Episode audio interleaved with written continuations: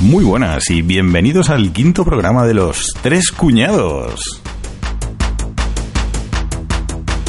Hoy tenemos una edición especial con un cuñado de menos pero dos cuñadas de más, con lo cual salimos ganando. A mi izquierda tengo al señor Rarrita. Hola, hola, hola.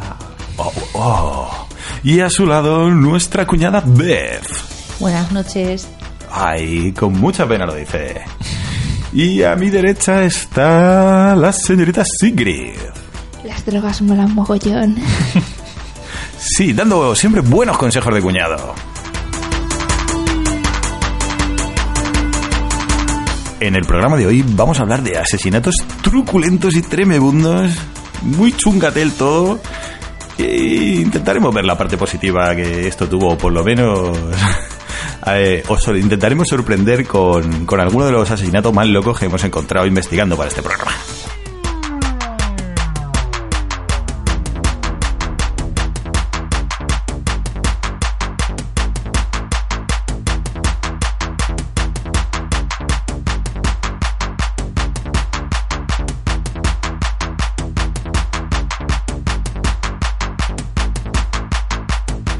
Muy bien, pues empezamos. Eh, como he dicho, vamos a hablar de, de asesinatos, de asesinatos locos que nos gustan a nosotros.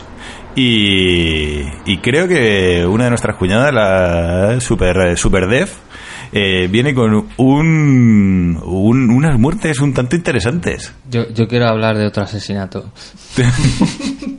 Señor Rarrita. Están asesinando a España. Hoy es el día de las elecciones catalanas. Chan, chan, chan. Porque, porque no hace falta que tengamos ya. No tenemos suficientes comentarios negativos. Sí, ¿Qué un, saludo para la comunidad venezolana y O colombiana. o colombiana, O que, de- que en realidad os queremos mucho. que nos hacemos los machitos, pero que no, que no es así. Sí, para. Sí, quería dar un especial saludo a la única persona que se ha molestado en, en criticar el programa. Muy bien, pues. Debo, cuéntanos de qué va el asesinato que nos quieres comentar. Eh, yo, para comenzar a, a relatar eh, el asesinato, quiero leer primero un poema anónimo sobre Slenderman. ¡Ah! ¿Quién es Slenderman? Más tarde lo explicaré. Chan, chan, Chan, chan. chan.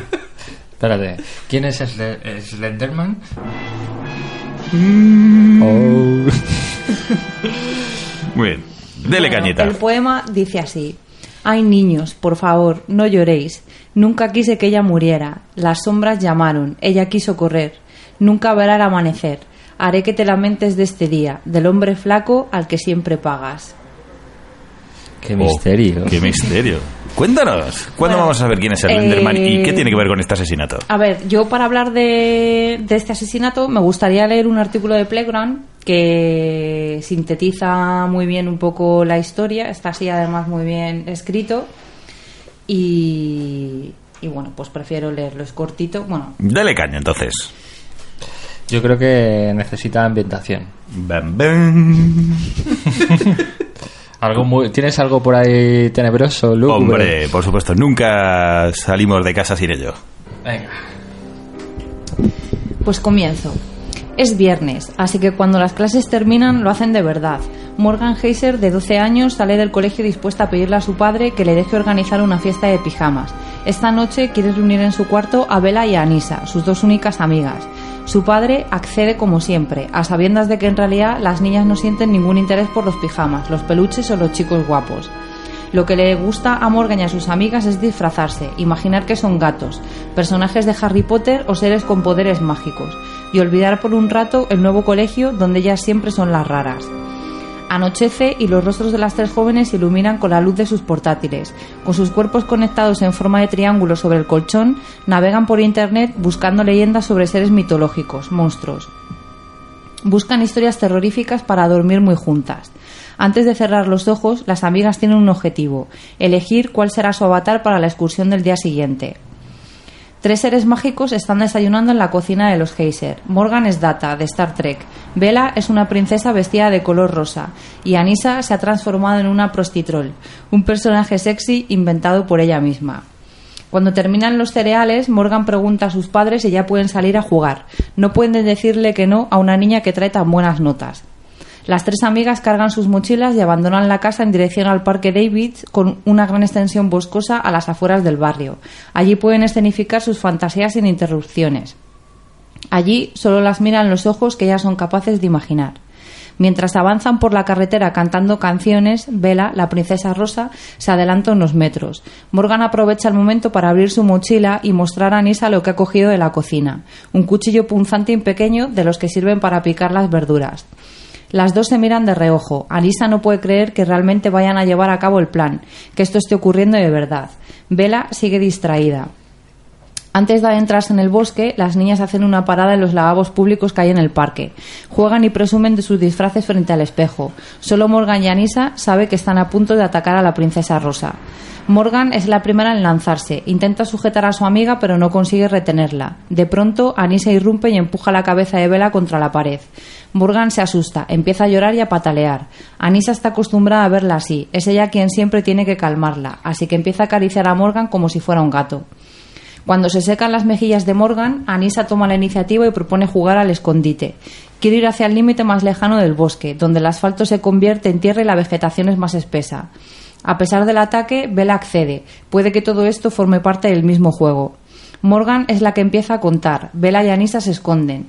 Pronto Morgan calla, se gira, saca el cuchillo y se lo ofrece a Anisa. Ella lo rechaza. Bella se distrae de nuevo. Unas diminutas flores al lado de sus pies llaman su atención y se agacha para acariciarlas. Mientras, sus dos amigas hablan de cómo matarla. No haré nada hasta que tú me lo digas, dice Morgan empuñando el cuchillo. Anisa observa cómo Morgan se aleja unos pasos y grita Gatito, ahora vuélvete loco. De pronto se vuelve, propina un empujón a Vela y esta cae al suelo. No tengas miedo, solo soy un gatito. Clava, clava, clava, se dice Morgan mientras hunde el cuchillo una y otra vez. Le asesta 19 puñaladas en piernas, estómago, hígado y corazón. Vela brama de dolor. Te odio, confiaba en ti. Intenta levantarse pero se tambalea. Entonces Anisa la agarra del brazo, la conduce hasta las profundidades del bosque y le manda acostarse en el suelo. Morgan trata de curar sus heridas con una hoja verde. Después Anisa y ella cargan sus mochilas y dejan a Bella allí. Tienen que seguir con el plan. A poco más de un kilómetro desde ese punto del bosque hay un supermercado Walmart. Deciden entrar en sus lavabos, lavarse y llenar varias botellas con agua del grifo. En las mochilas llevan varias barritas de cereales. Con eso bastará para subsistir. En su equipaje, Anisa lleva también fotografías de su familia porque no quiere olvidarlos. Va a pasar mucho tiempo lejos de su casa. Ella y Morgan van a vivir en un castillo con Slenderman, el ser misterioso cuya existencia han descubierto en Internet. Van a ser las protegidas de este monstruo sin rostro y pálido, alto como un árbol y con tentáculos por dedos, que tiene poderes hipnóticos y que siempre merodea alrededor de los niños. Por si acaso, Anisa ha dejado dos mensajes en el contestador, un testamento en el que reparte sus bienes entre sus padres y un mensaje de despedida. Este es mi último deseo para aquellos que se preocupan. No os aflijáis por mi ausencia, pero recordadme por quién era. Os quiero y nunca os haría daño. Morgan y Anisa han empezado a caminar por los alrededores de su pueblo. Lloran y cantan. Horas después, la policía las encuentra sentadas en un trozo de césped junto a la autopista. No saben que Vela ha conseguido arrastrarse hasta una carretera, ni que un ciclista la ha encontrado y ha llamado a la ambulancia. No saben que en el hospital Vela lo ha contado todo. Chin, chin. Chin, chin, chin. Todo el buen rollazo. ¿No murió? No, no llega a morir. Oh, no llega O sea a que es, es un, una tentativa de asesinato lo que nos has contado.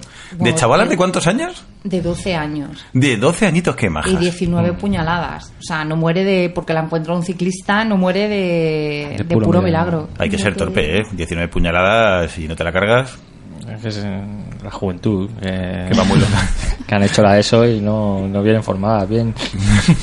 Pero es que luego es tremendo porque. A ver, eh, se supone que son seguidoras de Slenderman, ¿no? Que es El como- Enderman, que cuéntanos quién es. Pues para el que no lo sepa. Slenderman es un personaje ficticio de internet. O sea, supo- o sea, se caracteriza porque es un hombre sin rostro, muy alto, con traje oscuro. Es como un, mero- un merodeador que está siempre con niños, cerca de niños.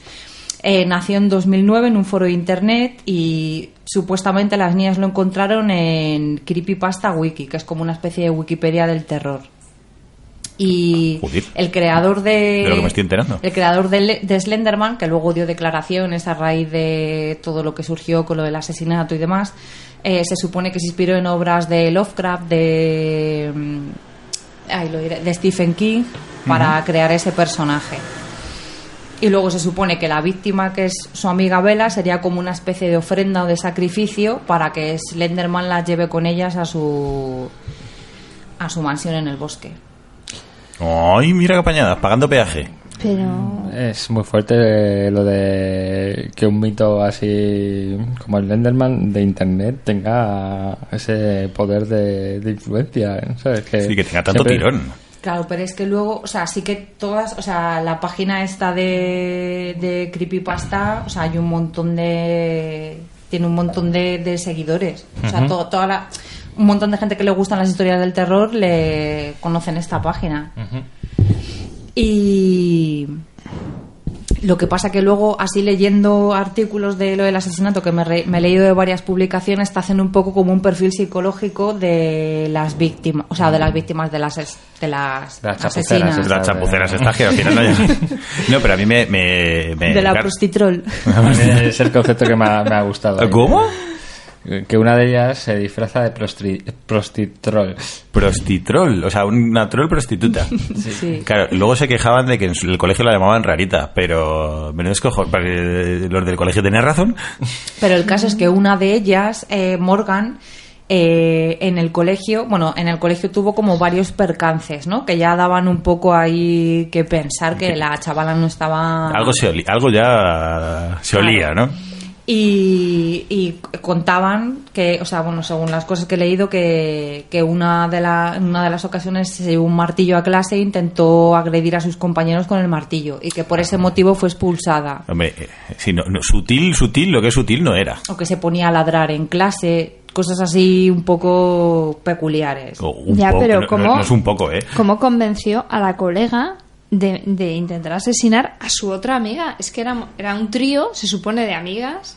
Sí, pero al final, claro, cuando, Si es que las cuando mujeres son lees malas. lo que dicen de cada una, eh, me parece que Morgan ya va al colegio y en, An- Anisa, que es la otra, entra nueva.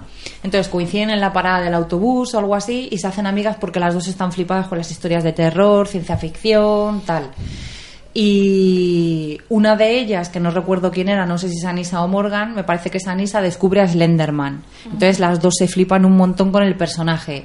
Y Morgan, que es la que luego a lo largo del juicio y la que cuando es expulsada se le ven síntomas de, esqui- de esquizofrenia, eh, esa chica ya no estaba bien De antes. de antes. Ya, ya, O sea, que- claro, y se- claro. Y la otra, se- se- la otra, Anisa, era consciente de que oía voces, de que su amiga oía voces. Pero le eh, molaba el rollo. Claro, digamos que una es como una psicópata porque es consciente de lo que está haciendo y no tiene empatía, ¿no? Claro. Y la otra tiene un problema Y luego. eh, eh, de esquizofrenia. y Entonces, luego la la- psicópata Se se, juntó- se aprovecha el hambre de, la de de la comer, ¿no? enfermedad de su amiga para llevar a cabo el, el crimen.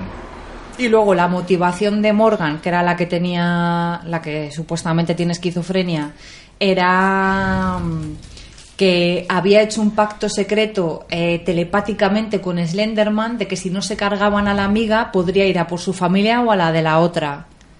Madre mía. Y yo, y yo preocupado porque mi hija se obsesione con cantar las canciones de Frozen.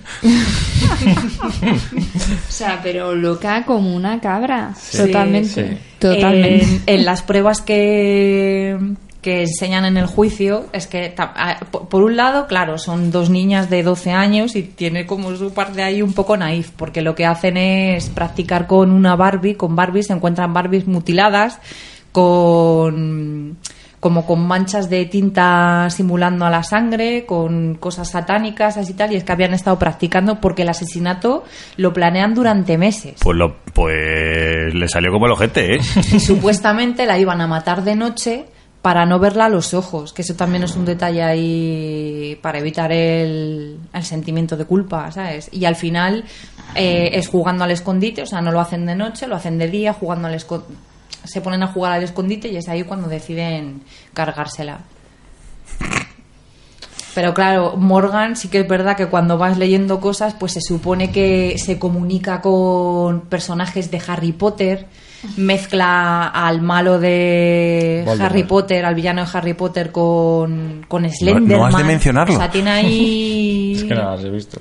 ¿sabes? Un, un caos tremendo. Y Vela, aunque se lleva muy bien con ellas, o sea, que, que son, su- son, se supone que las tres son muy buenas amigas, en el colegio es más popular, es más simpática, es otro... Y Mm. Era la guapa, era la delgada, Claro, seguro. Anisa la describen como acomplejada físicamente, que es la que se disfraza de prostitrol, como acomplejada físicamente porque es muy masculina. Oye, pero Así es. disfrazarte de prostitrol tienes que estar muy segura de ti mismo. de, tu- de ti misma. Hombre, por lo menos de que Muy, muy tienes un físico que atrae a los trolls. Luego los dibujos que muestran de Slenderman, porque una de ellas, su padre incluso hasta los sube a una red social, los dibujos que se encuentra de Slenderman, que pone, os voy a matar a todos. Al padre le hace gracia porque los padres son aficionados también al terror, que de ahí yo creo que también le viene la afición al terror a la niña, que es la que está más desequilibrada, que es la que ha entrado en una institución mental porque... la- Estamos hablando de juzgar gente de las 12 están años, ¿eh? juzgando como adultos. O sea, les, les, les, les puede caer una pena, si no ya hay sentencia, de 65 años. ¿Es El juez, les está, ju- Se jubilan allí. el juez las está, ju- las está juzgando como adultas.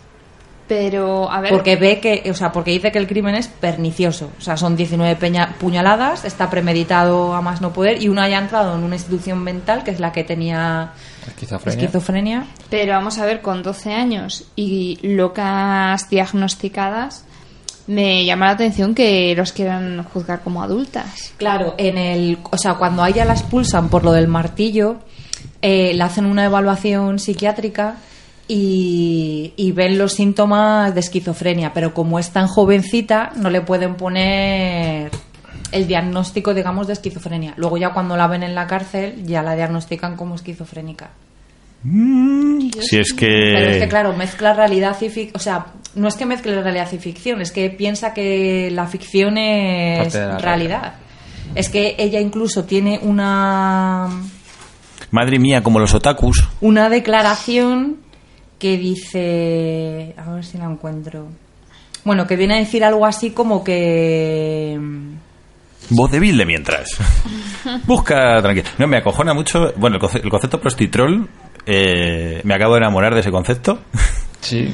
sí, porque. Al final lo vais a quedar solo con eso de la historia de terror. Totalmente, totalmente. Hombre, es que. Lo del prostitrol. Y Es que, todas las niñas que. son psicópatas, desde luego. No, y que, y que cada, cada día desarrollan antes, porque. Y ahora Ah. en vez de prostíbulos va a haber tengo. Debajo de los puentes. Lo tengo, lo tengo. Dice, Morgan afirmaría no estar preocupada por la posibilidad de recibir una sentencia por largo tiempo en prisión, ya que, según dijo, utiliza el, contro- el control de la mente vulcano de Star Trek para sentir o creer lo que ella desea. ¿Qué ¿Sabes qué? pa- Ah, sí, sí, como una cabra. Pero como una verdadera cabra. tenía claro, la chavala. Ay, y qué luego maja. sacaba súper buenas notas. Buena en el cosa. colegio. Todas. Todas. Una cosa no quita la otra. Si es que ya lo decimos los cuñados, la mediocridad es lo mejor. No, hombre. Todas.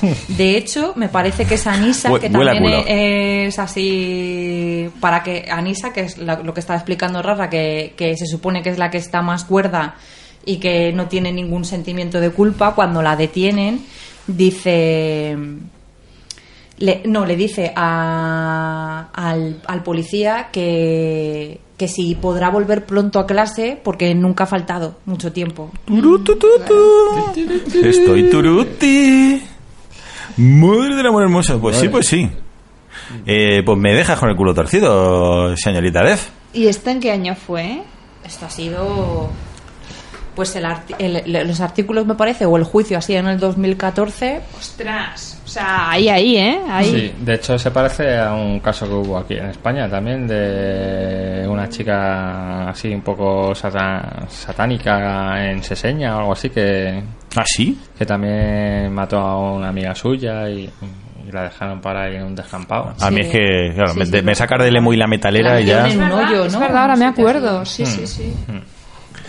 Muy bien. Pues después de habernos ahí dejado turulatos y con mal cuerpini, nos vamos a poner una cancioncita para ir pasando el ratete. ¿Vale? Y seguimos con el siguiente asesinato, que este sí que murió gente de verdad, no la mariconada que nos ha contado Dev, que al final no muere nadie, estamos engañando a la audiencia desde el principio. Y pues os vamos He a de decir que afortunadamente no murió. Sí, o sea, nos afortunadamente. nosotros desde los cuñados nos congratulamos que la gente no se muera, pero nos disculpamos a la audiencia por, por hacer... Humor de Sí, la tragedia. de humor de Luego la también tragedia. quiero hacer hincapié en una cosa, que aunque he mencionado mucho lo de la esquizofrenia de una de ellas, no todos los esquizofrénicos son violentos. Ah, no tiene nada que ver. Gracias, Porque Deb. luego en los medios de comunicación es verdad, todos los casos que salen de esquizofrenia es la doctora esta loca que también... Sí, sí. Y lo mismo podemos decir de los psicópatas. Claro. Porque dicen que solo un 5% de los psicópatas matan.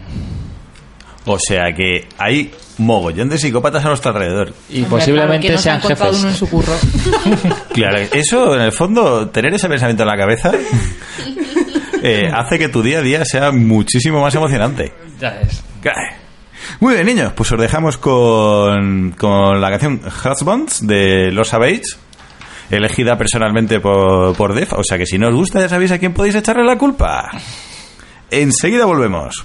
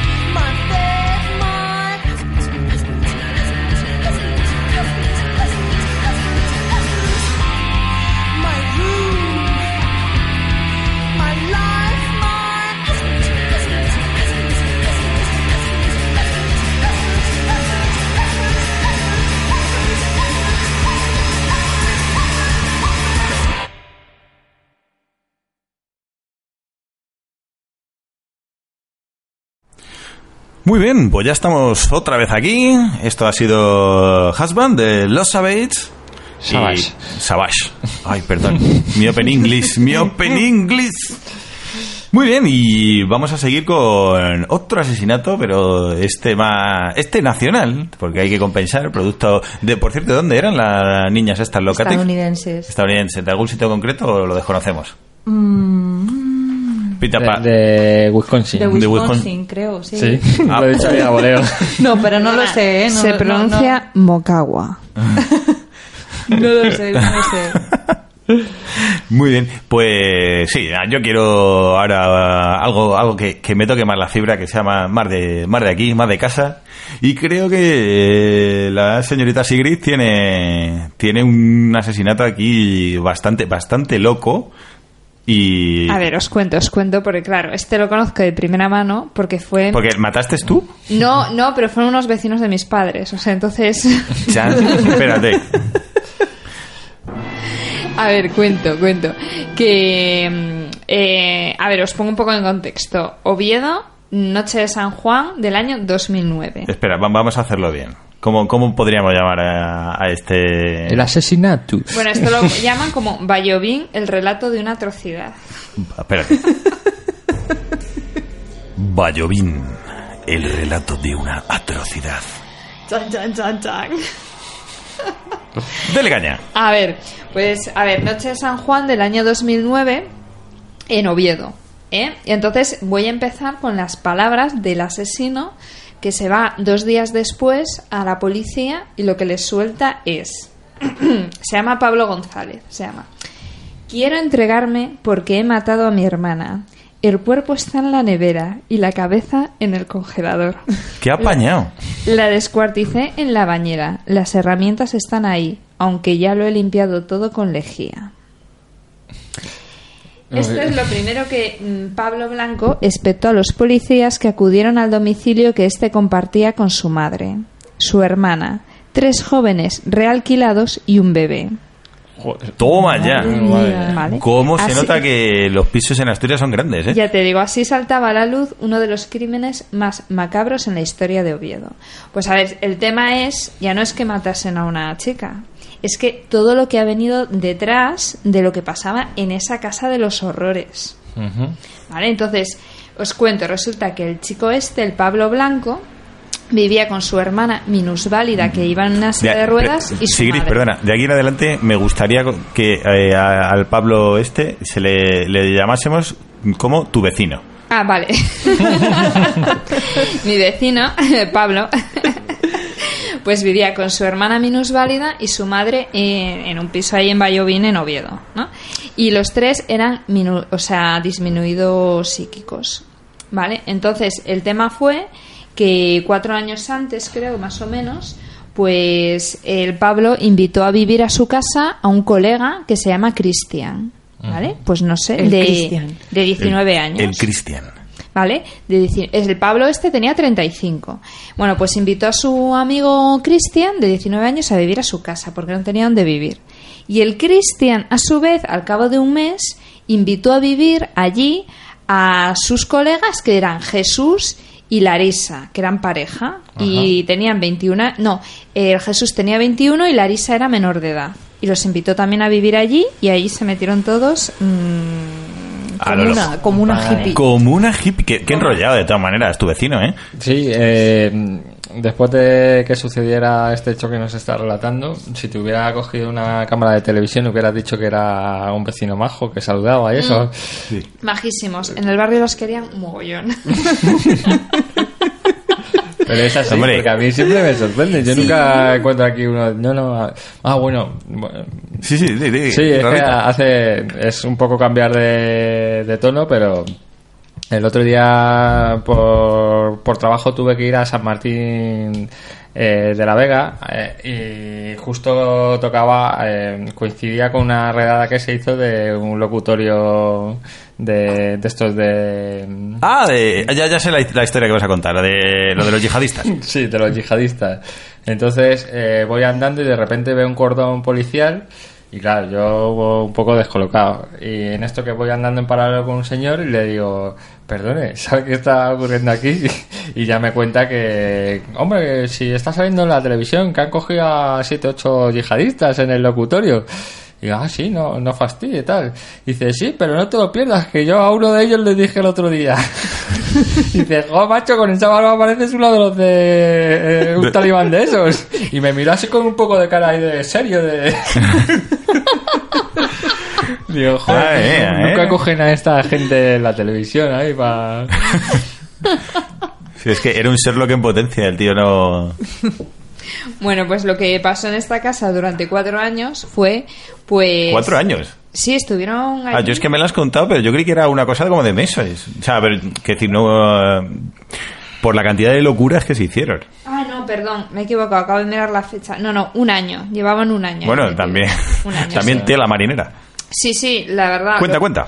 Pues nada, pues eh, cuando ya estaban todos ahí viviendo en comuna, pues resulta, bueno, pero todo esto se supo a raíz de las pesquisas y tal. El Jesús era el que estaba más loco, el, el, eh, que además eh, también esquizofrénico, psicópata total y tal, pues se hizo un poco con el dueño de la casa. Entonces empezó a pegar a, a la señora mayor, al, al Pablo, al vecino este y a su hermana, a quitarles las tarjetas de crédito, a bueno pues a poner eh, reglas de convivencia en casa, eh, obligaba a que les llamase, todos le tenían que llamar el duque, El duque. Era- porque era el amo de todo. ¿Y era la, la época de Sintetán no hay paraíso? O, o- Pues no sé. Po- podría, podría ser perfectamente, pero ade- además, sí, de- de- demuestra un poco de. Claro, es que esta gente tampoco, seguro que carrera no tiene ninguna. Porque, porque el Duque en realidad es una puta mierda. Decir, pues, hay los condes que están por encima, los marqueses, pero un ducado es un castañón. Bueno, pues entonces empezó ahí, pues los, eh, ¿cómo se llama? Las torturas. Les pegaban. eh, la, por ejemplo, cuentan que a los hermanos, al Pablo y a la, a la que, chica que murió, María Luisa, les obligaban a masturbarse mutuamente y a practicar sexo. Eh, O sea, en- grababan. Ah, no lo sé. Entre- esto entre hermanos, entre hermanos. Entre hermanos. Eh, eh, les obligaban a beberse su propia orina. Ten invitados para esto, ¿eh? ya te digo.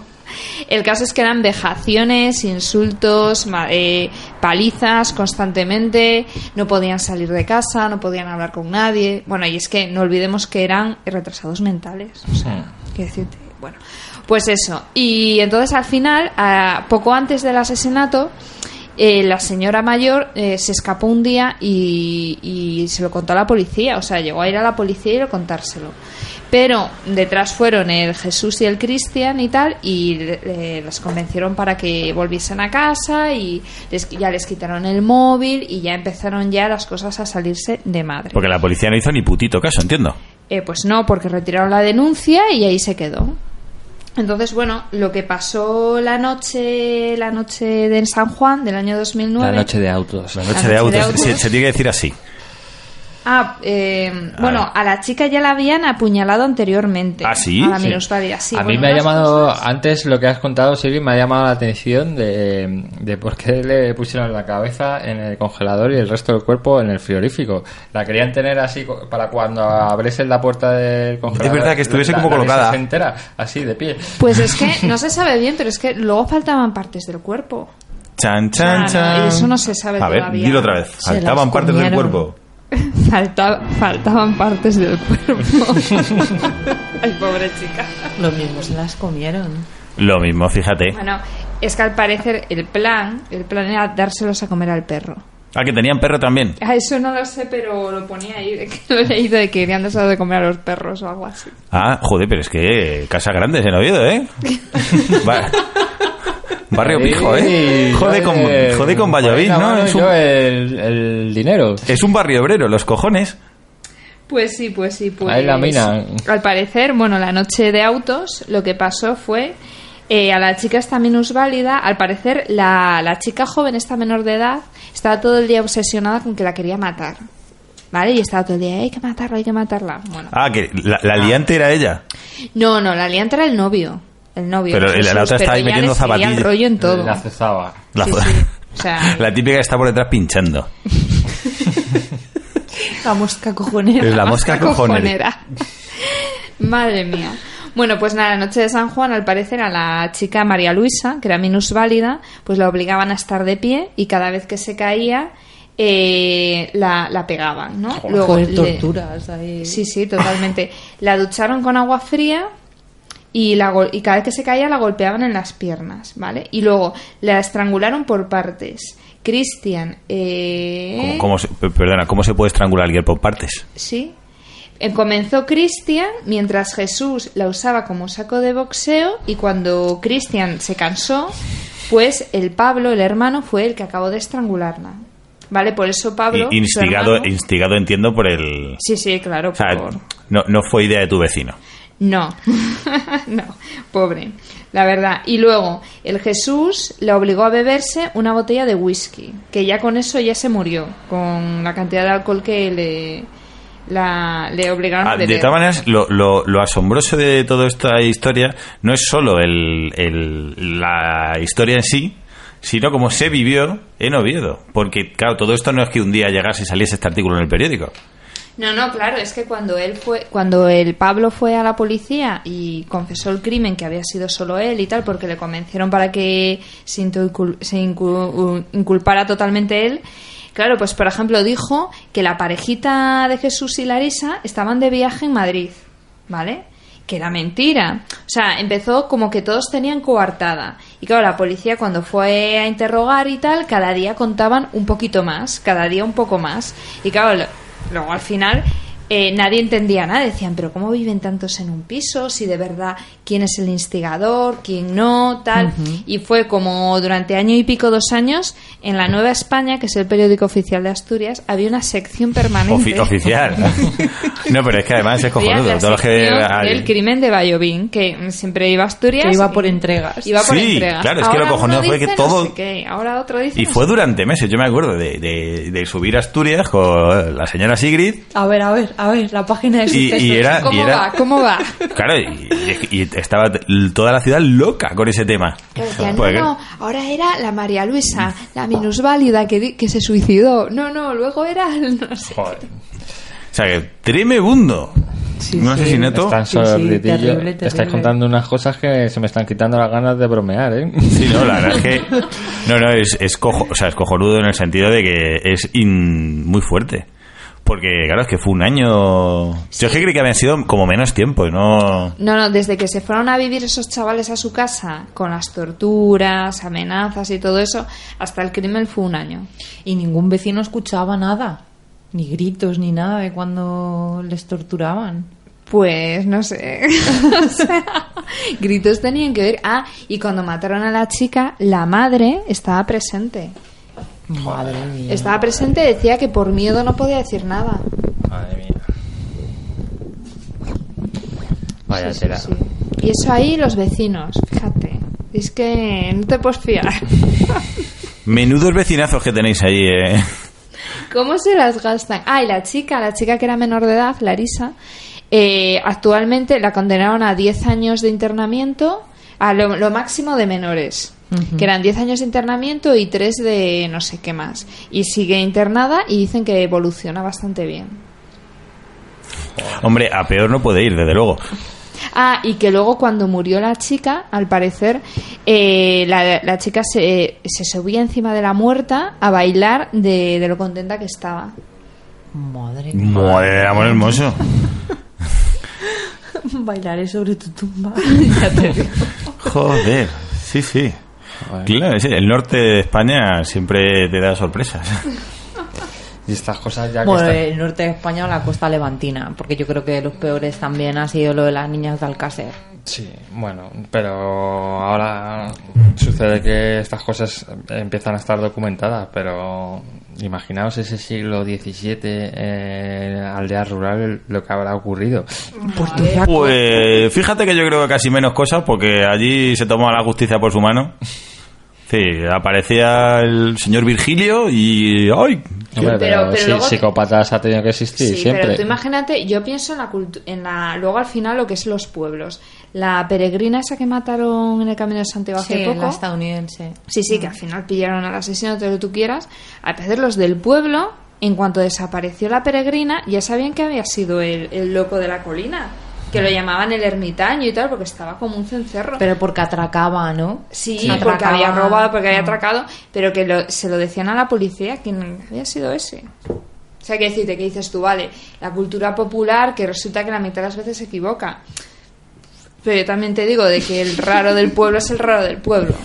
Sí, eso está, eso lo además lo tenéis diáfano. eh. Sí, pero mira, luego también la mujer esta que eh, de que sucedió en Málaga, ¿no? Sí, la Eh, Warning Cough esa, que al final se equivocó ahí el criterio popular, ¿no? Sí, por- pero es que esa pecó de ser rara. Como era la rara, todo el mundo dijo Pecó que de ser lesbiana. También. Claro. ¿Eso te hace, te hace sospechosa de asesinato inmediatamente o cómo va esto? No, No, pero al estaba- final los prejuicios y tal que tenga la gente, porque la gente se cebó con ella. Sí, Mm. Sí, sí. Pero claro, ahí. Sí, Imagínate a- que te. esa- era jugador. Vamos, yo digo de- por ser lesbiana, supuestamente lesbiana. Mira, la novia No, de la madre. follado, ¿no? Era la novia de la madre, ¿no? Sí, sí, yo creo que sí, que era la novia de la madre. Sí, los prejuicios. Sí, Yo te digo. claro. Bueno, bueno, bueno, bueno.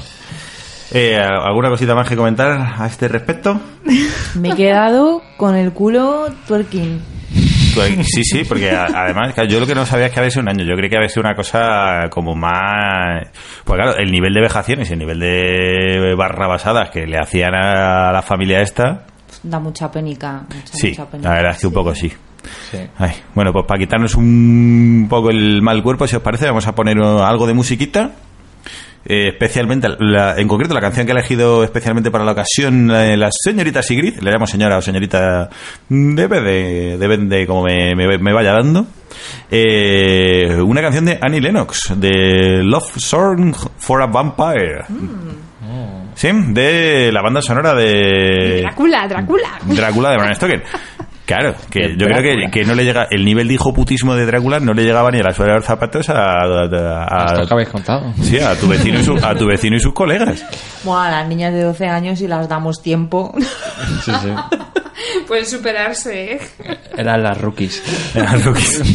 Vamos subiendo el nivel de intensidad y sí, sí, porque además creo que el Rarita, el señor Rarita nos va a hablar también de un asesino muy locker. Sí, En cuanto, sí, en cuanto volvamos de la, de la cancioncita, nos lo cuenta, Rara, por favor.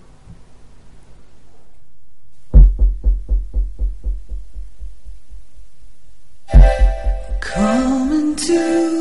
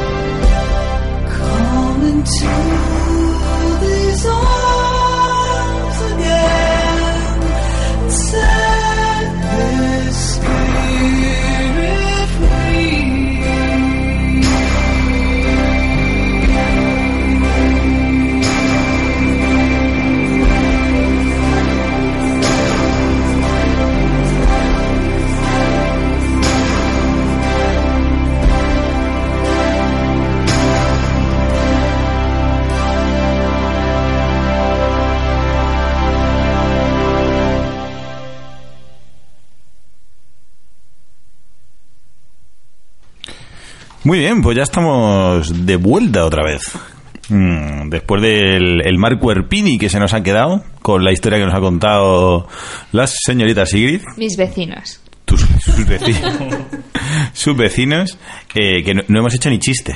No hemos hecho ni chiste porque se nos ha quedado el, el culo eh, que no nos cabe la- el bigote de la gamba. Eh, torcidísimo, ¿no? La verdad que sí. El culo twerking. El culo twerking total.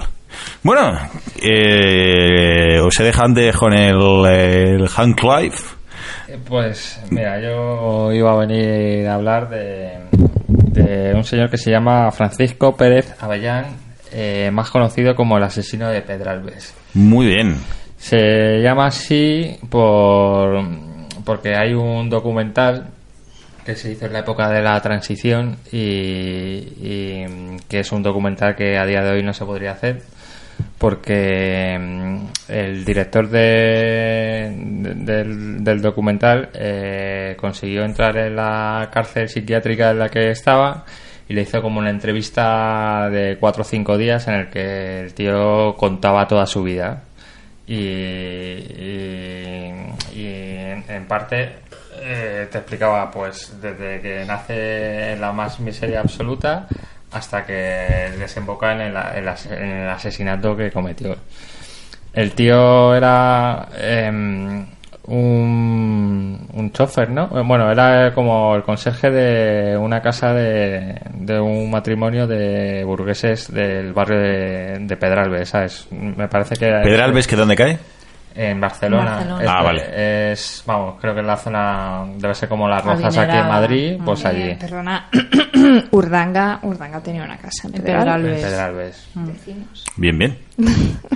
Bueno, pues eh, yo no sé de qué manera topé con este documental y la verdad es que era bastante difícil bajártelo de, de las páginas habituales en las que todo el mundo se descarga las cosas. Y llegué a un blog en el que alguien había colgado el documental y era del programa este de Cayetana Guillén Cuervo, el de versión española, y hacían el, el debate anterior a la película y luego echaban la película. Bueno, pues Y Eh. le llevan. claro, eh, ¿Le em- llevan? empiezan a, pre- a presentar a, a los, a los invitados. Estaba el director de la película, eh, Cayetana, el, el propio asesino de Pedro. Ah, el, el asesino himself. Claro. Y, y- y se mascaba ahí la, La tensión, tensión. pero completamente, ¿sabes? De- ¿Qué- asesino, esto mentira. No, el- no, el- no, el- El tío iba para adelante como lo de Alicante. o sea. es que luego además daba que, o sea, el personaje quedaba muy bien para el documental porque habla muchísimo. Sea, Sí, que no, no se callaba el tío. Se Sí. explayaba. mm. Claro, y luego, pues, el, el- a ver, re- es recomendable entre comillas, si te interesan así los temas así un poco jurillos y tal, este documental es, muy interesante porque, pues, te metes en la cabeza de, de un asesino y cuál es el proceso ahí mental y, y que le lleva a, a cometer esos actos. Yo cuando vi el documental pensé que en la carrera de psicología bien podrían haber puesto ese tipo de documentales, porque, bueno, ya lo irás desgranando tú, pero ves el, pues eso, el nacimiento, cómo se va generando, como la evolución de un trastorno. Y luego el tío tiene una manera de expresarse así como muy de peli de Almodóvar, ¿sabes? De- así como que tiene ese gracejo español ahí de, de contar las cosas. Porque Y- una cosa es ser asesino y otra cosa es ser un soso. Claro, y- No, con naturalidad. Lo con, con mucha natu- naturalidad y, y claro, te está contando unas cosas así de... Y, y yo le puse la almohada encima de la cara y la pobrecita me decía, ay, no, no, no, no, no, no. ¿Sabes? Que, que, que parece que no está hablando de lo que realmente habla. Sí, yo, creo que he ido un cacho en el de, no, pues yo es que, claro, le estaba ahí metiendo puñaladas, puñaladas, puñaladas, que se me cansó el brazo y todo. se me cansó el brazo, bueno. y te lo cuenta el tío como, yo qué sé, pues que fui al mercado a comprar patatas y por poco no las subo al quinto. Bueno, y luego es que la historia es súper curiosa porque eh, la, la ley en aquel entonces eh, iba a morir por garrote vil, porque le cogieron. Y la ley de, entonces eh, prohibía morir una persona que no estuviera sana. Entonces el tío, cuando estaba en la cárcel, eh, por sentimiento de culpa tal, se intentó suicidar. Eh, y fue A, fallido a ver, a ver, espérate que, que me está acabo de me acaba de llegar al, al cerebro el concepto de tienes que estar sano para que yo te mate. Eso es, Hmm. así era nuestra dictadura. Paquito. Eh, ¿qué Claro, no, ya- no, sí, yo- pero yo creo que los Estados Unidos sigue siendo igual, o sea, tienes que estar en perfecto estado de salud para, yo qué sé, para soportar la muerte mejor, no tengo ni idea. es muy sádico, ¿eh? Eso, Sí. pero bueno. Y Eh, el caso es que iba a ser el último condenado a muerte del franquismo y se libró por, por esa carambola de me intento suicidar, eh, me sale mal, me hacen un lavado de estómago y al final me, me libro Vale. por estar. Pero, a ver, yo entiendo que lo, lo interesante es el, el asesino en sí mismo y además su, su cosa mediática, pero cuéntanos un- rápidamente, ¿cómo, cómo fue el asesinato? Pues a ver, el, el- el tío venía de la pobreza más absoluta. Entonces, eh, después de trabajar en muchos trabajos así, pues de, de camionero, de, de, operarios, de chapuzas y tal, Sí, de buscarse la vida, saltar de trabajillo en trabajillo. acabó trabajando de, de conserje para el matrimonio de estos. Entonces el tío tenía como un choque eh, de decir, joder, esta gente vive en la opulencia, eh, son ricos, tal, y yo vengo de donde vengo y el tío... Injusticia social. Sí, sí, el, tío dentro de su delirio hace un poco ese eh, argumento de... e- Ellos para mí representaban ahí pues la, la gente que me había jodido la vida. O sea, lo que ahora un tronista definiría como que estaba topicado, ¿no? Y, y nada, un día se le cruza el cable y le, y le- y le mata. Entonces, hace tiempo que vi el documental y, y no recuerdo si lo había planificado mucho, pero vamos, yo creo que es un poco en plan arrebato. yo eso tampoco lo recuerdo. Eh, y, y nada, el- sobre todo es más que a mí lo que más me interesa de, de este caso es el, el, el El docu- personaje. el documental. Claro, claro, si no, si yo era para contextualizar, para que la gente Sí. que no lo conozca, pues un poco sepa ah, cómo, cómo fue el asesinato en sí. Aunque ya, ya os decimos niños que fue un asesinato así como muy convencional, pero que, que el personaje es muy pintoresco. Sí, además que pues te sucede con esta gente, lo- los psicópatas que te engatusan un poco, ¿sabes? Porque... Que te cae bien. Lo estás, estás viendo el documental y te cae bien. Sí. Que y- ¿Tiene tiene carismilla o qué? Sí, tiene carisma y además luego te, te empiezan a, te empieza a contar pues que luego el tío es un poco pederasta. Un poco. Un poco. Pederasta. ¿Cómo, cómo se puede ser un Y de poco Tenía pederasta? condenas por pederastia. Posteriormente a esto que ocurrió. Ah, después. Claro, es que el, el tío cumple la condena por el asesinato, eh, que a lo mejor le, se tira 15 años en la cárcel y luego sale. Y, y yo por lo que estuve investigando, había habido casos de... Es que no- no, o sea, no- de pederastia. Se la calienta ahí en cuero. No, no, Buah, ella, yo, hay yo que creo que verlo, está ahí muy seria, ¿eh? Yo Sí. creo que no está nada cómoda en... Hombre. hombre, a ver, o sea, con un asesino pederasta ahí en el plató y todos ahí tragándole la píldora. ¿Quiere ¿quiere usted un café? Claro, el, el tío, por ejemplo, para explicar ahí su pederastia, explica que él de pequeño ha sufrido abusos, pero no lo plantea como, ¿sabes? No, no, él no lo procesa como algo traumático, ¿sabes? Que como que Era un niño malo. Sí, y, y luego pues eh, la manera que tiene de afrontar ahí eh, cuando él abusa de niños es como...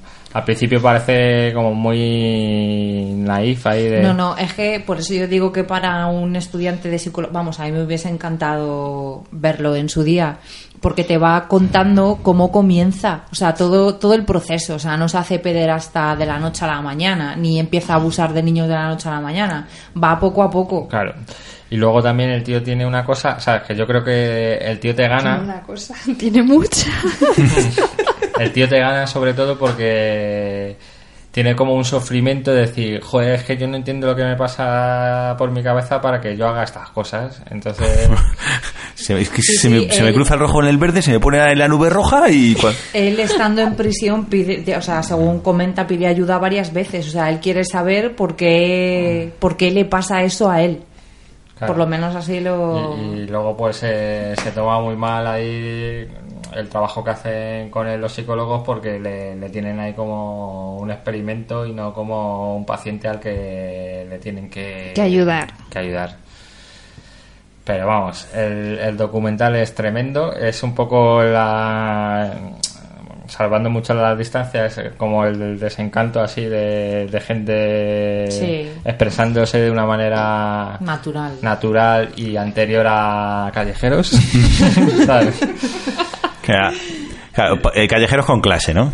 Sí, a ver, no, mm, no siendo tan conscientes de, de que, de que una cámara te está grabando y del efecto que va a tener eso cuando salga en la tele. Que yo creo que ahora la gente, por más natural que quiera ser, siempre es consciente de que va a salir en la tele y, y eso se va a interpretar de una manera. Pero bueno, eh, Luego también es curioso lo de la pederastia en el, en el pueblo. ah, sí, eso es que nos quedamos flipados, lo vimos juntos. Porque ¿Eh? tuvo pues mucha- hemos tenido muchas conversaciones que ahora pues hay yo que sé desde no sé qué estabais comentando el otro día que que en Estados Unidos eh, el pederasta se tiene que Sí, se tiene que identificar. se- Tienes que ir de casa a la, en la y- casa de tus vecinos diciendo que has sido condenado por pederastia. Pues en el documental este hay un momento en el que se ve a la gente de su pueblo hablando de, de él. Dice, sí, bueno, le gustaban mucho los niños, pero así con... Con una frescura de... ¿Podemos poner, podemos tener algún corte de, de la entrevista para hacernos una idea de, de, de- de este hombre, este hombretón, eh, cómo se las gastaba? Sí. Sí, venga. Y No, luego pues- él en su camión tenía un montón de tebeos, de gominolas, de cosas de- para que los niños se acercasen a él. para engatusar. Hmm. Aunque en un principio eh, los encuentros sexuales que tiene con menores son consentidos. Luego Porque, ya empieza... porque no, no eran muy menores, o sea, que decir, eran menores, No, pero sí, poco menores. A cambio de, pues, en los recreativos, a cambio de, yo qué sé, cinco pesetas o... Joder, macho. cinco- yo qué sé, lo que en aquel Sí. momento... Lo de irse de putas antes era mucho más barato. Hombre, es, salió que en Japón hay un montón de chicas menores de edad que se prostituyen para comprarse un bolso de Gucci. Y Bueno, pero es que un bolso de Gucci lo mismo te cuesta, qué sé yo, 700 euros O mil. o 1000. Espera, a ver, vamos a... le da igual la cantidad. Vamos a poner o sea, un- que- que En el momento que... Vamos a poner un segundito algún corte de, de, este, de este documental. Cuando pensé, yo digo, bueno, si simulo un robo, inmediatamente dicen un ladrón que ha entrado, que ha ido a robar, lo han descubierto y los ha matado. El responsable no está... Este al que estamos oyendo es el, es el asesino contando su, su película y super majete él. Con, con, con, con lo que decir, una frescura. Y empezó a representar toda la represión que yo había sufrido de niño. Todo lo que protección, los felinatos y toda la gama de infancia. El alto protestado hacia el infeliz. Y claro, esto fue lo que me hizo ya la, ya la idea de matarlo. Y por eso fue llevarme la llave, preparar todo el material, pero procurando hacerlo, como dijéramos, el crimen perfecto. Cuatro años. Le salió regular, le pillaron un poquillo, pero el tío lo tenía ahí. Pues un poco planeado, sí. Sí, sí, Sí, sí, un poquito planeado, pero el tío es un, el tío es un crack y, y eso, y además que te lo cuenta, a mí me encanta eso, sí que es raro, que es que te lo cuenta con una naturalidad que tú Sí, sí, dices, es que parece sacada de una peli de Almodóvar. Yo recomiendo un documental, ¿eh? Entonces empecé a apuñalar. Porque- Con el ruido que armamos, ella se despertó. Di la vuelta, me fui a donde ella y en el momento que iba a apuñalarla y la pobrecita me dijo que no con los ojos. Pero ella ya estaba tan obcecado, tan en, en esa idea, que empecé a apuñalarla a ella. Total, que cuando ya me cansé y ya el brazo lo tenía completamente agotado de darle puñaladas, paré. Entonces cogí la almohada, se la puse encima de la cabeza y me senté encima. Con un pulso narrativo. ahí está, ese, ese es mi niño, porque además me encanta, yo es que, me decía que no, pero ya estaba secado, yo estaba ahí ya con... que ya no podía parar. Después de oír esto, recomiendo a toda la gente que tenga pasta y tenga gente trabajando para ellos que cuando les baje el sueldo Se lo piense dos veces. Un par de veces. se lo piense un par de veces. Joder, Rarrita, qué tío más molón. Pues sí. Me ha caído guay. Sí. Y encima puso nerviosa a la Cayetana Guillén Cuervo, que no es santo de nuestra devoción aquí en el programa. Es lo que tienen los psicópatas, que suelen caer bien. Claro, qué majetes. No sabía que... Tienen don de gentes. Ay, como ese que salió en la época de Franco, hubo uno que, que mató como 60 viejas. Sí, fue súper famoso. Que no me acuerdo bien el nombre, pero era como vendía enciclopedias o algo así, o lavadoras o algo así, y salió porque era su, era muy guapo, era alto, Como así. Ted Bundy. Eh, y entonces iba por las casas vendiendo, ya te digo, enciclopedias. eh, la gente les dejaba entrar, sobre todo las amas de casa, mayores y tal, dejaban entrar porque era así como un dandy. Y mató como a 60 o por ahí. Porque es que los guapos inspiran confianza. Sí. Y los gafitas. Y, lo- y los gafitas también, porque a los gafitas ¿No apechugamos. fías de la gente guapa? Eh, un consejo de los cuñados para los feitos. Estáis ahí. Coge un gafitas. Coge un gafitas en tu vida. Muy bien, pues si os parece, vamos a pasar a la siguiente sección. Que esta la, he preparado a posta para la señora Dev.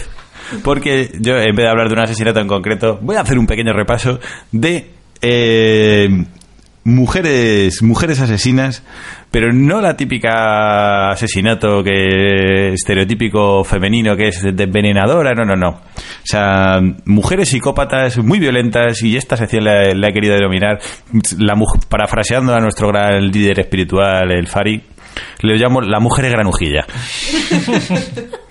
Así que, si os parece, hacemos una pequeña pausa para escuchar un temita del año 84 mm, para enlazar con la historia eh, que nos ha contado el, señor Rarra que se llama Marcia Baila del dúo francés Rita Mitsuoko que también os va a dejar el culo torcido porque esto es a mí siempre me gusta poner un poquito de mierda ochentera para todos los flipos que añoran los 80 esto es lo que de verdad se escuchaba a los 80 enseguida volvemos con más asesinatos Vivan los 80.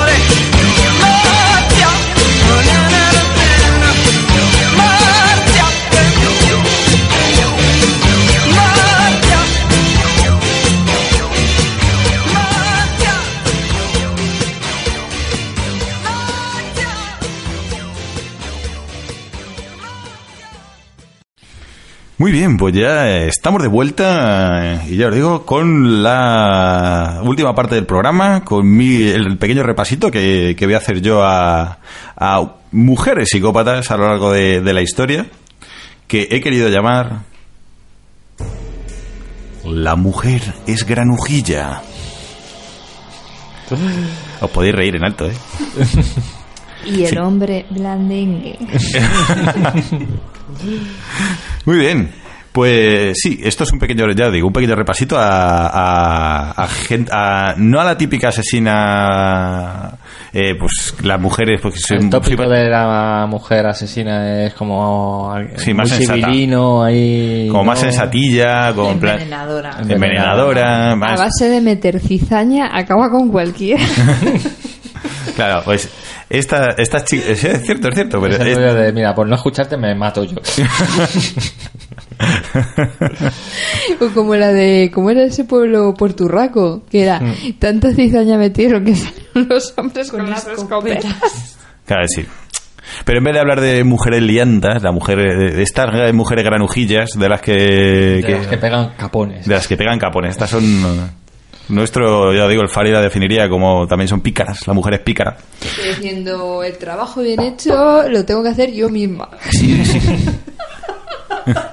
Si quiero que esto quede bien. Que, ¿Cómo que- que cada vez que se lo dejo a este me deja hecho unos zorros en la cocina. Efectivamente, pues ese- de ese tipo de mujeres quiero hablar. Y quiero hacer nada, ya os digo, un pequeño repaso.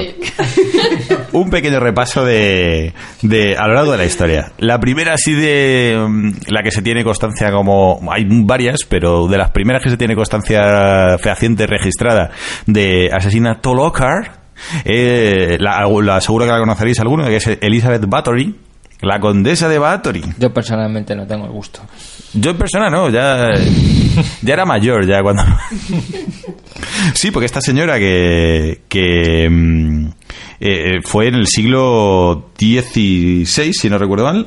17. 17, 17, en el siglo XVII. Bueno, pues mm, vosotras, mujeres de, de hoy en día que pensáis que, que estar mona eh, os lleva mucho trabajo, pues en, en el siglo XVII, pues mm, por lo visto, había que matar eh, al orde- del orden de 630 jóvenes vírgenes para mantener la belleza. O sea, mm, una puta mierda que os tenéis que echar crema. Claro, pero tú imagínate, esas vírgenes, tú imagínate cuando cogían a una y resulta que no era virgen. Pues que ahora, ahora ya está- no vale. Ahora mismo es imposible. Ahora sí, pues ya vienen Perdona, se llama reconstrucción del IME. sí, y lo hay, y, y ahí eh, quién lo ha hecho. Eh, Ima- Imagínate. La ahí, Leti. eh, La Leticia esa Sabater, nuestra gran insigne. El sacrificio y se encuentra Leticia Sabater ahí. de- Madre mía. ¿Quién están los vírgenes? Es que además se lo reconstruyó y se lo agrandó. Es que es increíble. Esa mujer no deja de fascinarnos. Pues sí, pues esta chica, esta señora, que también, eh, como, como muchas otras, que es una motivación genérica dentro de las mujeres que voy a hablar, es que en cuanto de- empezaron a sentirse feicas, dijeron, esto hay que solucionarlo como sea. Y se empezaron a cargar a la gente por a destajo. Vamos a matar a las guapas del reino. No, no, esta lo que se hacía era que eh, se bañaba en la sangre de las víctimas. Porque parece ser, cuenta un poco la, la leyenda o la reconstrucción, que en un momento determinado, pues una de sus sirvientas le metió un tirón en el pelo cuando la estaba peinando, y de aquí- en el siglo XVII nos andaban con gilipolleces y agarró el bastón y se lió a hostias con ella. De esta hay una peli. Sí, de esta hay un montón, porque Mm. parte del mito de, de vampiro Mm. de Bram Stoker, pues lo coge con Black Tepes, el empalador, pero otra parte de, de la, del mito lo coge de esta señora, de la Elizabeth Bathory. Y entonces, pues dándole hostias, parece ser que le cayó un poco de sangre de la, de la doncella en la, en la mano, no sé dónde, y le dio la sensación de que le dejaba la mano como muy, muy bien. O sea, era un- la nivea, El aloe vera. de- el aloe vera de la Yo la época. he empezado a ver en filming. Esta, tenían la peli en filming. Ah, ¿sí? Pero me aburrí un poco. Pues el pues mm, decidió que, que eso estaba muy guay y se dedicó, ya te digo, a, a zumbarse a 630 mujeres de las que se tiene constancia. Porque claro, llegaba un momento que ya tenían que tirar los cadáveres por allí por en medio. Que bueno, que tienes un follón, tú imagínate en tu casa y todo lleno de, de cadáveres desangrados. Y sin, Sin nevera. Excel. Y sin nevera. Te oliendo fatal. Es y- que... y sin Excel. Ahí para... Para llevar un control.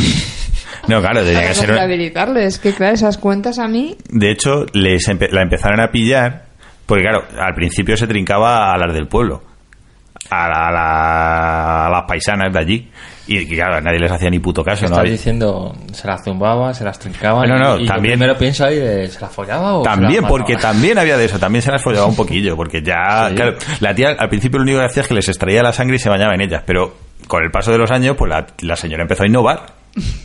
Y entonces ya hacía todo tipo de, de guarrerías hispánicas. Porque no hay nada que rejuvenezca más que un buen orgasmo. Es cierto. Eso lo sabemos todos. Lo sabe de todo el mundo. Yo por esto tengo esta tez. Pues eso, pues entonces, lo que pasa es que en un momento determinado se le empezaron a acabar las, las del pueblo y, claro, era una noble, en teoría, respetada y, de aquella época, era muy típico que te mandasen a hijas de otros nobles a que les dieses, eh, a que pasasen una temporada contigo. Y claro, empezaban a caer todas, tiri, tiri, tiri, tiri, y alguien se... vale que la mortandad en esa época era muy alta, pero alguien debió el bacalao. Y claro, en cuanto se cargó como 10 o 12 nobles, hijas de nobles, ya la trincaron por banda. Pues hay una novela de Pilar Pedraza que es parecido, la de la fase del rubí. Así. Sí, no es en plan rollo juventud, o sea, de mantener la juventud y tal, pero sí De matar. hay un rollito ahí. Mm. Bueno, pues eh, eso, eso de Elizabeth Bathory, que ya desde el siglo XVII. Remontándonos muchísimo más cerca ya, tengo un caso de 1892 que la asesina es Lizzie Borden, que yo he denominado que es mm, básicamente lo que tuvo esta señora es un mal despertar. El 4 de agosto de 1900 de Esa sista ahí que te echa así. y, y te levantas un torrón, te levantas ahí, ay, no me, no me digas nada. Pues esta, a esta señora le pasó esto y el 4 de agosto de 1892, como digo, se levantó de la siesta con el pie cambiado y decidió reventar a hachazos la cabeza de su padre que estaba durmiendo en el sofá de al lado. Se levantó, cogió un hacha y ¡bum! Pues quitarme la paga. ¡Pola, pumba! Y a la madrastra que estaba en el cuarto al lado, también, con el mismo hacha, en el mismo momento, zaca. A los dos minutos la pillaron, evidentemente, después del destrozo que había, había provocado. Eso en cualquier momento le puedo pasar a. A cualquiera, un Claro. día A, a Macoque y Kiko Mataco- Sí. Sí, lo que pasa es que esta lo, lo había intentado al principio con veneno. Intentó cargarse a la familia, a toda la familia con veneno y le había salido rana. Y decidió pasar a la acción directa. Y eso fue, fue un, en, en 1892 fue un, un gran shock. Porque era como la, la asesina más, más sangrienta de la época. Pero vamos, que sí, un poco torpe también. Porque, vamos, que no. y, mm, la pillaron además porque antes había intentado eh, eh, conseguir una cosa que me, me encanta, que es ácido prusiano. Que es que eso suena ya, yo- suena ya viejuno, solo el nombre. Suena ya a, a como cuando en los 90, o cuando éramos adolescentes y te ponían chupitos así de cerebritos, tal.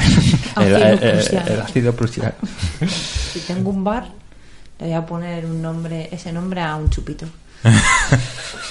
El ácido prusiano. Pues lo, lo intentó conseguir y ahí ya fue cuando la gente empezó a sospechar de que estas buenas intenciones no tenía. Y claro, luego ya cuando llegó con el hacha y reventó a todo el mundo, quedó, quedó, bastante, quedó bastante claro. Bueno, esa, es, mm, yendo un poquito más cerca ya, en 1940 tenemos el caso de una señora que se llama Leonarda Cianli- Cianliucci, Cianliucci, no sé si lo pronuncio bien porque es italiano, que yo creo que el tema debería ser, pues, a- a- sus dos lemas de vida deberían ser, aquí no se tira nada, o si tu vecina te la pela, pues directa a la cazuela, básicamente, porque esta es una señora que, que también, como la asesina de Pedralbes, ha pasado por mala vida y en medio de la depresión de entreguerras no se le ocurrió mejor cosa que mm, un día de- pues, eh, empezó a invitar a las vecinas a tomar el té a su casa y a las que y según a la que pasaban costeazo en el colodrillo y, y se dedicaba a hacer jabón a hacer croquetitas y luego lo vendía porque tenía un montón de hijos y entonces dijo yo esto lo tengo que sacar adelante de cualquier manera Yo tengo que reciclar, reciclar. claro claro no sí a ver yo en el fondo Voy a reciclar. ¿Dó- ¿Dónde tengo la materia prima? ¿Dónde tengo... Claro, yo entiendo. A mí me. Me, me, me cae bien por, por, por desdichada, porque pasó mucha penuria y por lo ahorradora que es. Decir, yo eh, entiendo que en 1940 pues encontró un buen uso a las vecinas pesadas. que está, eso está muy bien, pues sí. Mm, eh, Leonarda Gianciulli. Me cae hasta A mí bien. también. Sí, sí. A mí también.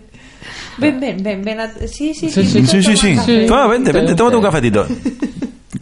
Bueno, no, no las daba en el colodrillo, las, las, envenen- las eh, envenenaba, o sea, las envenenaba, las drogaba, y una vez que ya estaban ahí... eh, Bim. ¡Bim! O sea, que tampoco lo hacía mala idea. Lo que pasa es que ya tenía que sacar una...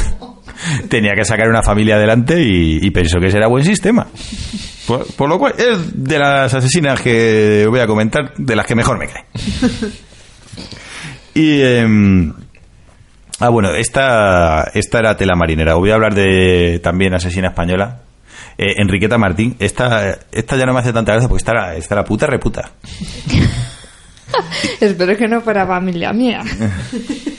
¿Por? Eh, ah, no, es, es Martín, no, no, no Martín. ¿Es que? Es Martí, Martí. Ah, vale, no, no es familia mía. Enriqueta Martí. Martín. de que nació en 1868 y es que esta era, ya te digo, yo digo, puta, reputa. Pero puta de verdad, porque es que se prostituía. Pero luego estaba con un... tenía un noviete, tal, no sé qué, el noviete encontró trabajo y le dijo que ya no había necesidad de... que ya no tenía por qué prostituirse, que, que, vamos, que ya se podían mantener y la otra le dijo que no. Oye, que oye, Yo, buscaba Una mantenida. una mantenida. Es que yo, yo lo veo muy Antes bien. puta. Claro, no, no, a ver. Sí, el problema fue que esa iniciativa... Pero si además la ha conocido así, ¿qué problema hay? Claro. No, no, el otro se lo ofreció de buenas. El- pero la- ella decidió que, que no, que Ah, se... Pero ella con su amor propio dijo que. Pero bueno. No, seguro, se- yo si lo hubiera conocido, seguro que me decía eso. Pues se prostituía los burdeles más caros de Barcelona. Hombre, hombre, entonces no, lo entiendo. Porque no es lo mismo ser mm, prostituirte con los camioneros. Que ser una prostituta. Una prostituol, claro. Bueno, pero sí, claro, si todo el mundo yo creo que alababa su iniciativa privada. El problema fue que en- a partir de determinado momento, pues eh, empezó a juntarse, ya digo, se prostituía en, por toda España en realidad, eh, puticlub de high class, eh, y decidió eh, empezar a, a ofrecer, secuestraba niños y los prostituía para toda la high class que no sé por qué son muy fans de los niñitos pequeños. Entonces empezó a secuestrar niños, a prostituirlos y, y debe ser que cuando había que renovar material lo que hacía es que se los cargaba. Joder. Sí, ¡Wow! al igual que la Elizabeth Bathory, no tuvo ningún problema hasta que desaparecieron dos niñas de la alta sociedad barcelonesa. Entonces ya de repente todo el mundo, ¡ay, las pobres niñas! Los otros, mm, si no tengo mal los datos, a ver, a ver, a ver. Mm, mm, mm. Bueno, había como fácil más de... Es imposible, no se sabe el número exacto de víctimas, pero más de más de 100 eh, asesinatos. Hombre, Sí. yo entiendo que cuando trabajas para otro, al final tú quieras ser tu propio jefe y montas tu propio negocio. Pero con niños. Y Ah, luego bueno. cargártelo para recic- o sea, para renovar ahí el material. Bueno, y que- también hacía cremas. una de las cosas más difíciles de los negocios es el stock. De hecho, también es que eh, entronca con la, con la anterior asesina que os he contado, con la italiana esta Ciellucci, porque con los, cuando se cargaba a los niños, pues también utilizaba ahí la grasilla de niño para hacer jabones y cremas que luego vendía a la alta sociedad mm, que le molaba mogollón. O sea que la tía era sordida de cojones. Lo que pasa es que acabó pecando de inocente porque cuando la trincaron, a raíz de la investigación de haber eh, de haber pillado a, dos- a las dos niñas de la alta sociedad barcelonesa, la tía, en, en una hábil estratagema que le salió rana, eh, porque encontraron como un diario con, con restos en una de las casas que ella tenía compradas. Con, con pistas y luego re- y en esa casa restos de, O sea, de- que además tenía inmuebles. tenía tres casonas Hombre, claro. Es a ver si tenía pasta. Tenía pasta. Tenía. ¿Lo sabes por experiencia? ¿A cuánto está el kilo de niño? Pero a mí, a mí lo que me preocupa es, o sea, al final siempre voy a lo mismo. Diego, tú ya me conoces. ¿Cómo le daba de comer a tantos niños? O sea, es un dineral. Me temo que. No, no, no le dedicaba demasiado tiempo a. Era un stock muy volátil, que como dice el señor Rarra. Y. No era Hansel y Gretel. No, no, esto de la casita de chocolate yo creo que. co- comían más de otra cosa que de comida. No sé, no sé si vamos a tener que... bueno, Explícito, yo- yo- yo- sí, yo creo que Explícito. no van a cerrar la emisora, ¿eh? seguro. El caso, que, que la tía, eh, eh, siendo muy naif, decidió eh, dar más pistas voluntariamente y enfocar a, lo- a los investigadores a otras dos casas que tenía donde había más pruebas y más listados de porque ya tenía el registro de los clientes. Entonces, claro, ella es con la esperanza de que en cuanto viesen que mm, gran parte de sus clientes eran gente políticos y altos en- Posicionada. posicionada, la policía iba a cagarse y a ofrecer mm, pues un- una negociación más ventajosa. Pero claro, es El que eso típico arreglo. Claro, el típico arreglo, pero es que eh, todavía claro, es muy inocente pensar que ni la ni la policía ni la prensa eh, pues no, no, no podían comprarlas. Precisamente si te las pasado por eh, has ofrecido niños a mogollón de políticos y empresarios españoles, pues lo que lo que es muy torpe es que pensar que eso va a poder salir a la luz. Total, que la, la metieron en la cárcel a la espera de juicio y, y no aguantó, no llegó. No porque se suicidase, sino porque, eh, mira que habían, eh, la pusieron con dos de las, en la cárcel de mujeres le pusieron de escolta a las dos más, a las dos presas más peligrosas que había, a las que les prometieron una reducción de condena si mantenían con vida a, la, a esta señora a- hasta el juicio.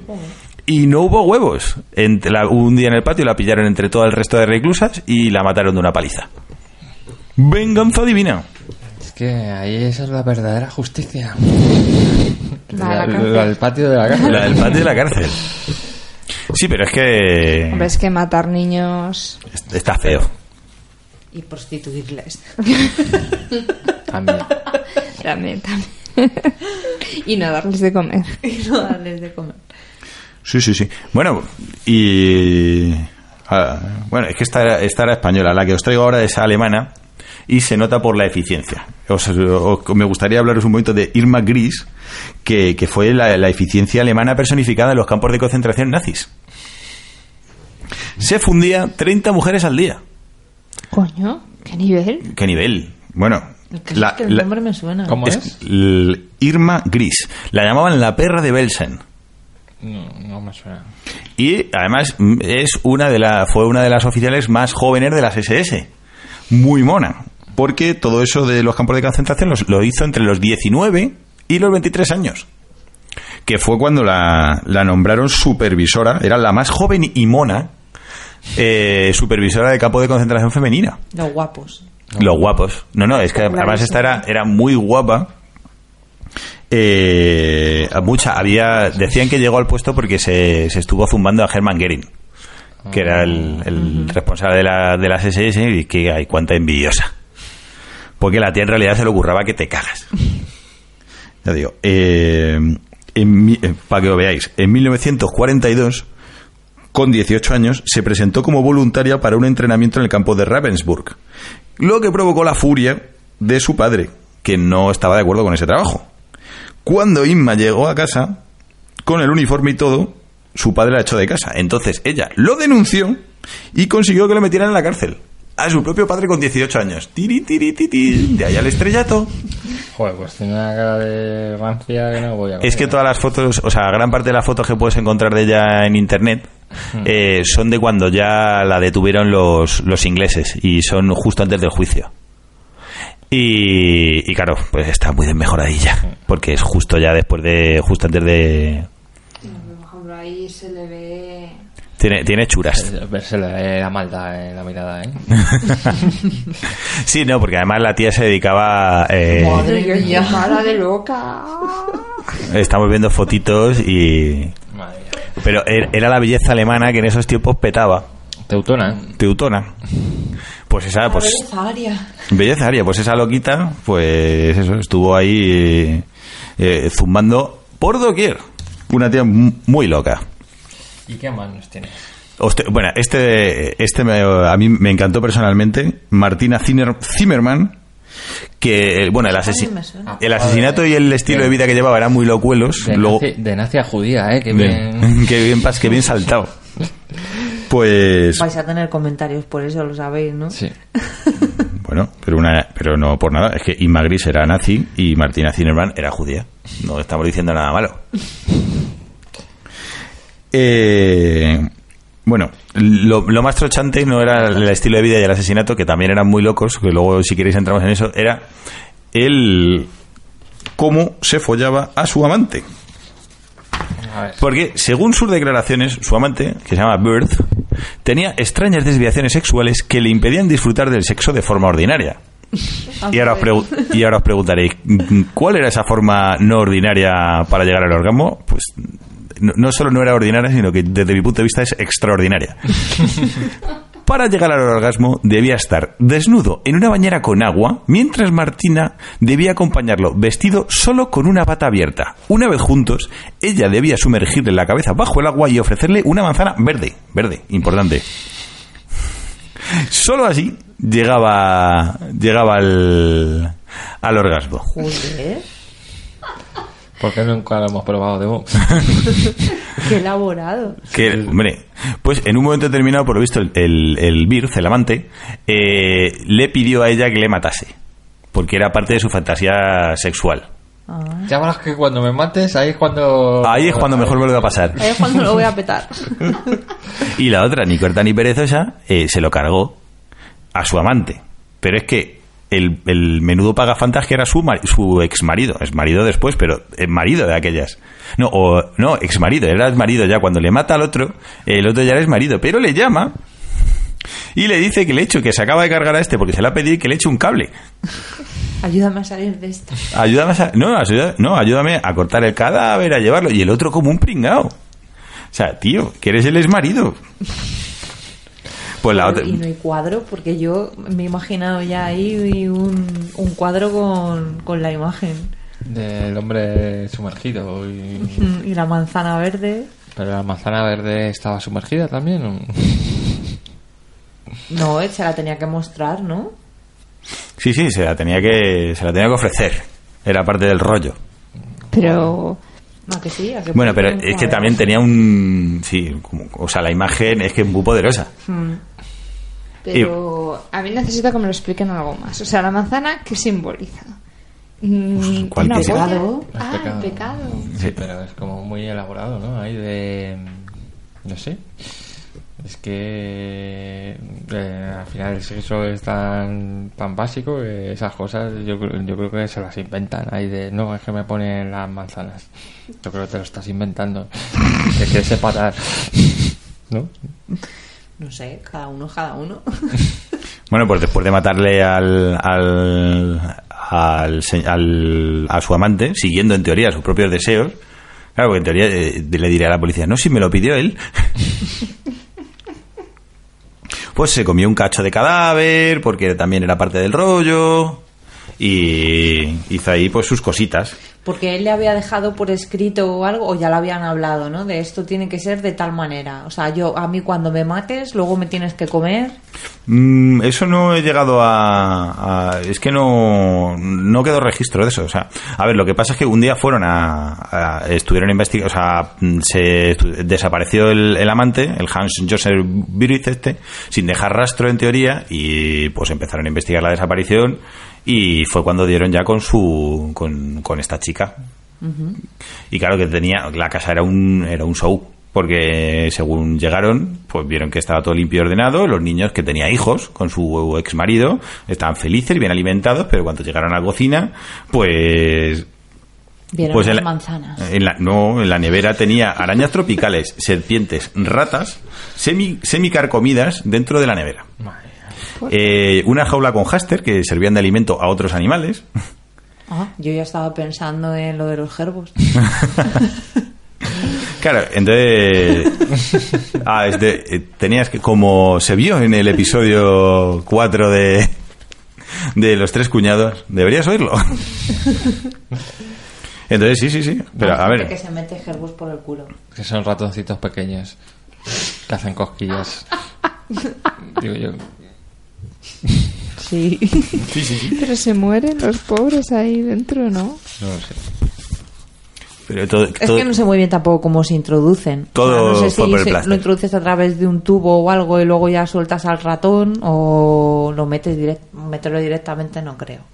Tiene que ser algún rollo así, es que no sé. Hmm. Sé que existe el este, no conozco a nadie que se meta gerbos, pero sí, sí lo he escuchado. Pues en el Todo el mundo- todo el- programa se mencionaron nombres. todo el mundo conoce a alguien que se mete. eh, que, todo el mundo conoce a alguien que conoce a alguien que se mete un gerbo por el culo.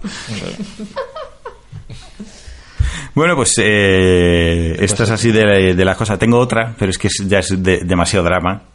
Pero, porque es, es Teresa Nor y es un caso que de- en el año 93, hace no tanto tiempo, También me suena.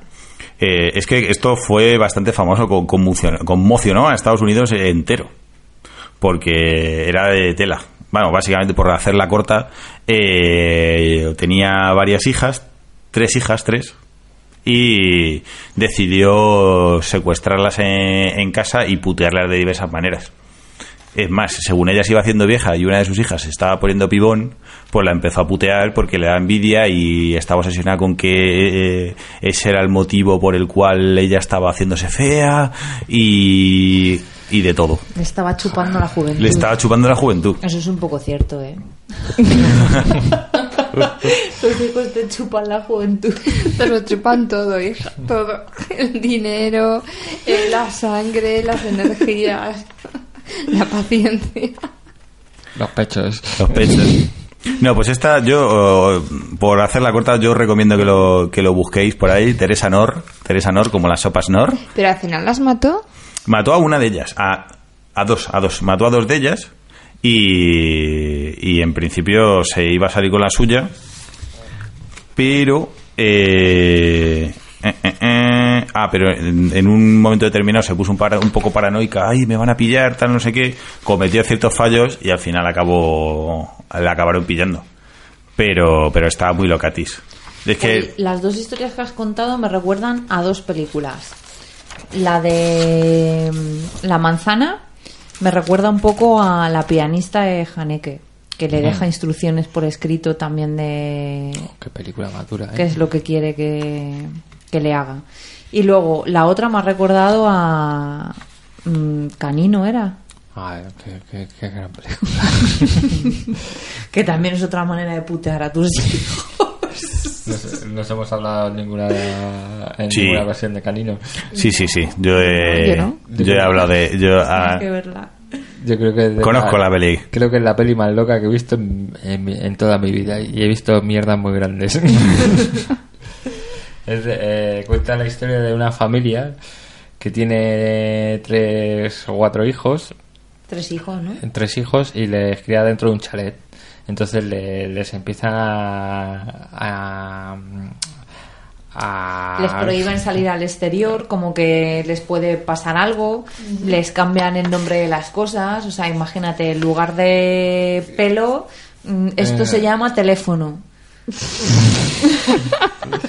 y que si sales a la calle te vas a desintegrar. Y, Y luego- y cada vez que pasa un avión, los padres están atentos de tirarles un, un avión de juguete para que, que vean que se caen dentro de del este. Y claro, Les los- prohíben ver películas. como los niños se han, se han creído, eh, las únicas referencias en el mundo que tienen son sus padres y lo que les cuentan y su casa, pues se lo creen todo. No, ya, yo entiendo que se lo crean todo. O sea, esto me da, esto me da muchas ideas para mí.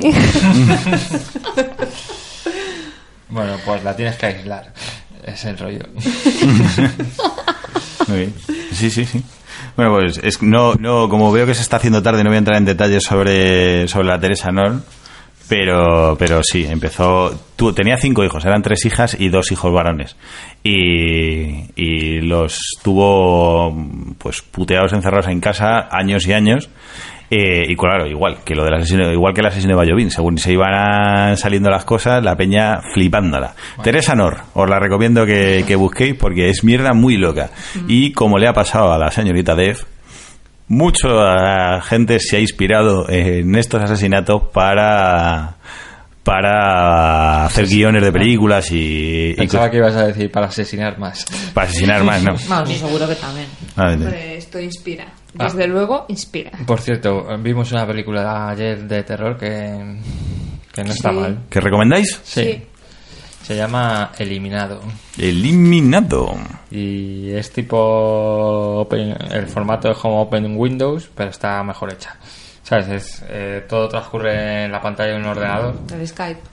Y con el Skype y tal. Y. Ah, ya sé cuál es, pero es como de adolescentes, ¿no? Sí. Bullying. Vale, vale, vale, vale. Muy bien. Muy bien, me tomo nota. Apuntamos. Ya me salgo de aquí con un documental y una película. Ay, bueno. y, y eso que le da muy baja nota en el, en el Film Affinity. Madre mía, y, eh, ¿Y para- se la vio? se la vio el Rorrita. Muy bien, pues nada, mira, me gustaría ya simplemente dejaros con, con algo ter- terrible y tremebundo. No vais a. con una canción de Hugo Castejón que se denomina Vais a flipar. Y si todo lo que habéis escuchado a lo largo del programa no os ha dejado con el culo prieto, las rimas de Hugo Castejón sí que lo harán. O sea, si esto, lo de anterior es una mariconada comparado con lo que vais a escuchar. Esto sí que son rimas. Esto sí que es un asesinato, ¿no? Sí, esto sí que es un asesinato en masa.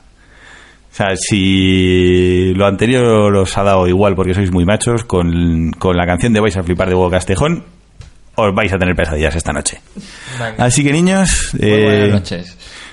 se despide el señor Cade, que nunca me presento cuando presento a los demás, porque soy así de, de desprendido. Y os digo hasta luego. Bueno, yo os digo hasta luego también. Me llamo Rara. y ha Buenas sido un placer. Buenas noches. Ay, Yo, Ay. yo voy a tener pesadillas. Es la señorita Sigrid la que, habla y se de- la que habla y se despide de vosotros, como antes lo ha hecho nuestra señorita supercuñada Dev. Os dejo con las super rimas de Hugo Castejón.